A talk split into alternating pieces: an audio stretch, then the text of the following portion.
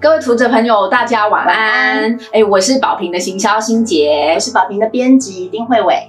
那今天呢，我们要来介绍的这一本书，就是王一中心理师的《呃觉察孩子的焦虑危机》。相信哈，有孩子的爸爸妈妈其实都有发现，其实孩子的焦虑呢是非常常见的一个情绪的表现。我相信慧伟家里的小孩子应该也是会有这种焦虑的行为。对啊，其实焦虑是大人孩子都会有的一种情绪。呃，像我女。女儿她从小就会咬指甲，那我看了这本书才才突然发现，原来咬指甲就是他焦虑的一个行为的象征。其实王一中心理师收集了大概二十六种，嗯，最常见的一个孩子的焦虑的表现。那里面呢有孩子焦虑会怎样的表现，还有解决的一些方法。既然焦虑是这么常见一种情绪，那为什么他特别写一本专书来谈这个事情？哈，其实要从一个小男孩和伴随他一生的一个焦虑的故事开始。就这个小男孩，他最喜欢做的事情就是搭着长途公车到一家旧书店去看书买书。那有一年的过年，他穿着新外套，口袋里面塞了红包，然后很高兴的去逛书店啊，一边看书还一边手探进口袋看看钱还在，钱还在不在？正当他很专心在看书的时候，突然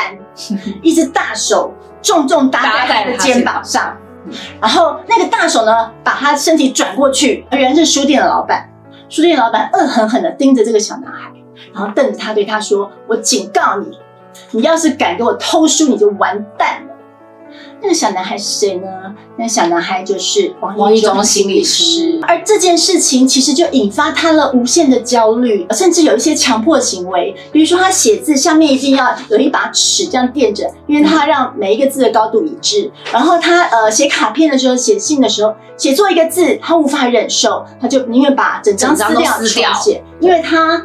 不要犯错。对他经过那一次的状态之后，其实他对于犯错这件事情是非常焦虑，他没有办法让自己的人生当中有任何的污点。对，然后这些情况，一方面他自己也察觉不到，小时候察觉不到，这也是一种焦虑。然后另外一方面，没有适当的时机可以让他跟大人讲。嗯，其实他也没有跟爸爸妈妈讲，爸爸妈妈都不知道他有这些状况。这件事情他没有跟任何人说过，直到他二十几岁的时候，才跟比较亲近的朋友提起。也因此，他成为儿童青少年。专科的心理师，因为他实在太明白了，我们大人的一个粗糙的处理和对待，会对一个孩子带来多么巨大深远的影响。这也就是为什么他会写出这本《觉察孩子的焦虑危机》。那今天呢，谈这个书呢，我们会分成三个部分。嗯，那第一个部分呢，就是焦虑有需要被惩罚吗？对。那第二个部分呢，就是呃。过度的焦虑可能会对孩子造成在人际或者是学习上面的影响。是，那第三个部分呢，就是如果要陪伴孩子处理焦虑，其实大人是需要以身教来做责的。对，这也很重要。嗯，那第一个部分呢，就是焦虑有需要被惩罚吗？嗯，孩子最简单的焦虑。可以看到，就比如说咬手啊，或是拔拔头发啊，然后或者是有人会呃抠下巴干嘛之类的。在大人眼里看，这是这种奇怪行为，你干嘛把手咬破破烂烂的？无意义的举止，然后变成一种反射性的，就会去责骂他，甚至惩罚。对，那问题是说呢，像这样子的惩罚呢，其实对孩子有时候是造成更大的焦虑。对，或者是比如说呃，看到。阿姨叔叔要打招呼啊！大人带着出去的时候，就会说啊，你看到这个阿姨叔叔，哎，赶快跟他打个招呼啊！甚至是进到新的学校、新的环境，也会说啊，要跟老师打招呼啊。可是有的小朋友，他看到的时候，他就可能会想说，啊，就会躲在妈妈的背后，然后不敢讲话或什么。可是有的妈妈就会更生气，觉得说啊，你怎么都不跟。大人打招呼真的很没礼貌，其实这是一种对陌生人的焦虑，但这种焦虑对小孩子来讲，其实是一种一种警觉，面对新事物的警觉，还有一种上学很常见的对分离焦虑。焦虑，分离焦虑，我想应该是妈妈们最困扰的一个问题，因为常常是你带小朋友到了学校去之后。小朋友就希望你不要离开，然后一直哭，不肯进教室，不肯去上课。我们大人有时候如果哎急着要去上班或者什么的，往往你的情绪也是处在一个很不耐烦，然后很紧绷的状态，很容易会从好言劝说变成最后破口大骂。没错，那这个时候对于孩子来说，其实你还是没有办法解决他的焦虑。对，所以其实像这些都不禁让我们要提出这个问题。焦虑需要被惩罚吗？是，呃，我觉得从这些的状况来看，其实看到小朋友的焦虑，他有非常不同的面向，对他可能会用不同的方式去表现出他的焦虑，其实就是看说大人有没有察觉到小孩目前的状况是进入到一个焦虑的情绪。为什么我们书名是觉察孩子的焦虑？为什么是觉察？为什么是危机？其实很重要，第一步就是孩子不说不表示他没事，他可能是不会说，可能是没有学会如何说，所以很重要就是我们大人要去仔细的观察，去了解。孩子现在一直摇手，可能是处于什么样的情绪之下，处于什么样的情况之下，比较容易出现摇手的行为，或者是拔头发的行为，嗯。去注意他这个行为背后的原因，对可能的原因，这个很重要。其实另外一个来说，就是如果家长只是一昧的责罚或者是惩罚，当小孩有这样的状况出现的时候，这其实是另一种压抑情绪。对因为小孩发现自己会被惩罚，他可能会压抑住这些表现，可是不代表他的焦虑有被解决，他只是被埋在心里。对，我觉得书里面毕中心理师他举一个例子，真的很很贴近。比如说焦虑可能在二楼，啊，你压抑他，把他压到一楼，一楼然后再把他往下压，压到地下室去，一直越压越深，看不见。但是可能我不摇手了，我变成尿床。嗯，就是其实你要去观察孩子是不是有一些呃连锁的行为反应，这些都是一些一些迹象。有时候我们会想说啊，孩子就是为什么因为这样的小事情他就感受到焦虑？嗯可我觉得这个感受是很主观，就是对你的小孩跟你感受到的东西都不一样。就像我们大人也会对某些事情有焦虑，嗯，那这个焦虑每一个人会感受到焦虑的原因都是不同的，所以这个东西没有所谓的对跟错，因为孩子感受到焦虑，他就是焦虑了。对，所以其实呃，我们必须要去呃，是是尊重孩子，尊重孩子他自己可能有的生活经验，然后不能。就是一味的以我们大人的角度来来判定说你这样是不好的，你这样是不对的，然后就硬生生给他截断。焦虑是没有办法解决的，嗯可是我们可以处理他，和他好好相处。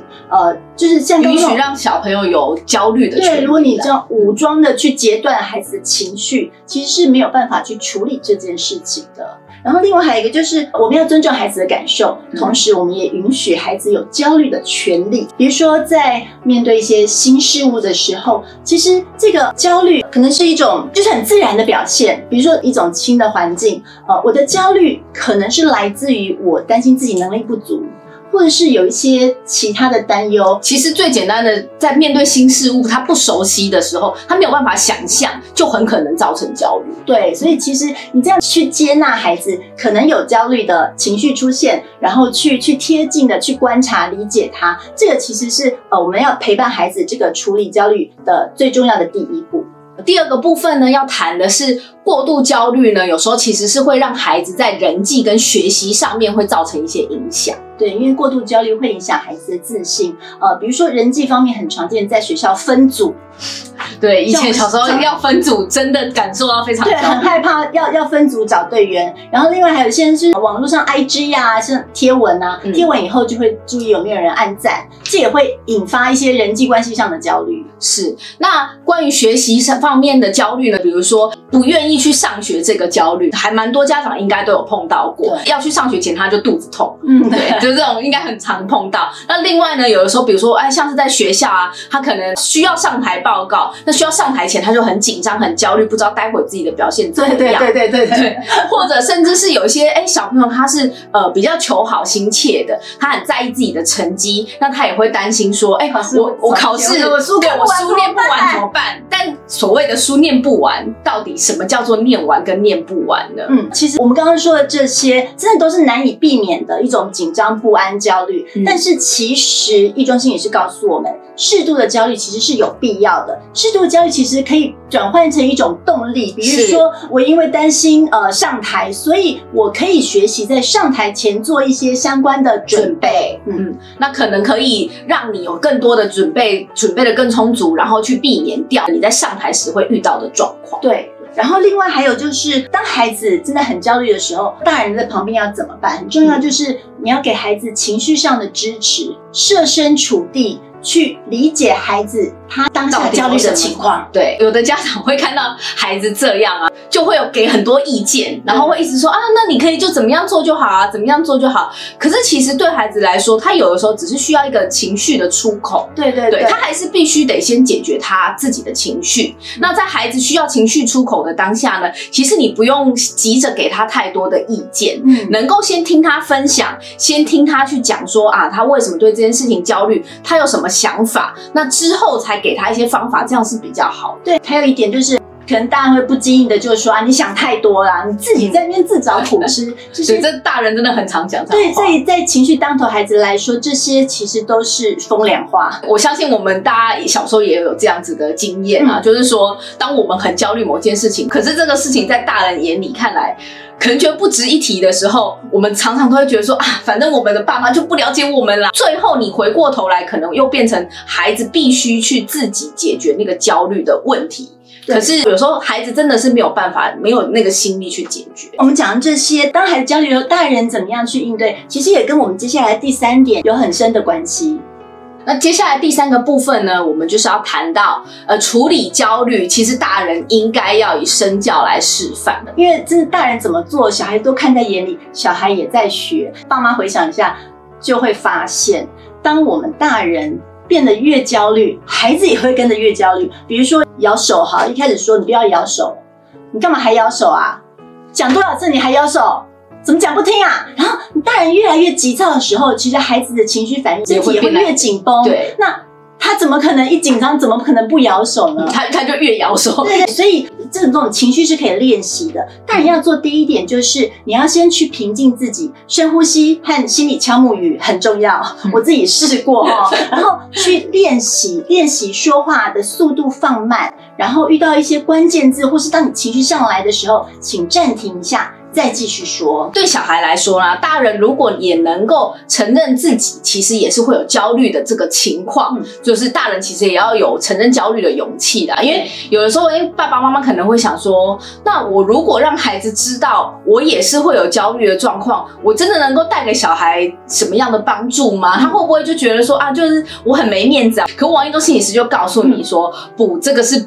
反而对孩子来说会有帮助，是会有帮助的。对，因为他看到其实大人也会有焦虑的状况，大人跟小孩会有不同的焦虑，可是面对焦虑的状况，他们可能会有类似的处理方式。对，面对焦虑，我们呃要跟着孩子一起去学习，就是先去辨识这个情绪来源，再来就是合理的思考。还有就是适切的表达，其实跟孩子分享自己这些焦虑、焦虑的一些生命经验，相对的孩子其实也会学到我要怎么样去说、去谈自己的情绪。对，然后这样子的话呢，也有可能可以从你处理焦虑的方式当中，孩子也可以学习到他有可能可以怎么样去处理，还有面对他的焦虑。最后就是呃，我们可以带孩子去去学习情绪也是可以疏解的。那每一个人疏解情绪的方法都不一样，但是孩子可以从。大人身上去学到，比如说放空，放空也是一种疏解情绪的方法，或者是像一中心理师，他会呃一边演讲很忙碌，可是一边他会偷一些小行程去散散心，去到处玩，或者是他在回家之前，他会先在家门口让自己的情绪沉淀一下，当孩子看到。看到爸爸妈妈啊，你是可以可以让自己的情绪呃有一些变得比较平缓，比较平缓的时候，孩子他其实是会受到潜移默化的。所以大人的身教对于陪伴孩子处理这个焦虑的问题来说是很重要的一环。对，而且如果你能够陪伴的孩子去找寻，就是他能够比较和缓放松的方式，嗯，那其实也可以让孩子知道说，哦，原来我也可以用这样的方式去放松我自己。那将来他遇到焦虑的时候。他可能也会想到说啊，我应该要用之前我练习过的方式来试着放松，然后缓和我的情绪，进而他可能可以去减低他的焦虑。对，今天我们这本书呢就介绍到这边。我们都知道，其实焦虑这个情绪呢是一个不可能会被解决的状况，因为你今天解决了这个焦虑的原因，可能明天会出现新的焦虑的。就像我我们大人也会有随时有不同，比如说今天录屏说出之前，我就有点焦虑。对，我们每次录影之前都会有点焦虑。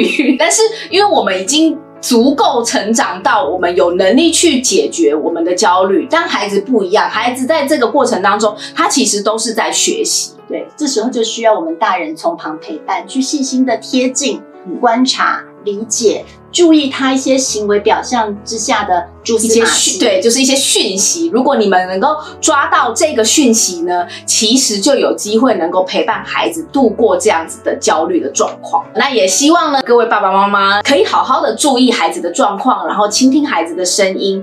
那今天呢，我们这本《觉察孩子的焦虑危机》就介绍到这边。那希望大家呢有机会呢，也可以再去看看这本书里面还有更多其他的内容。谢谢，谢谢大晚安。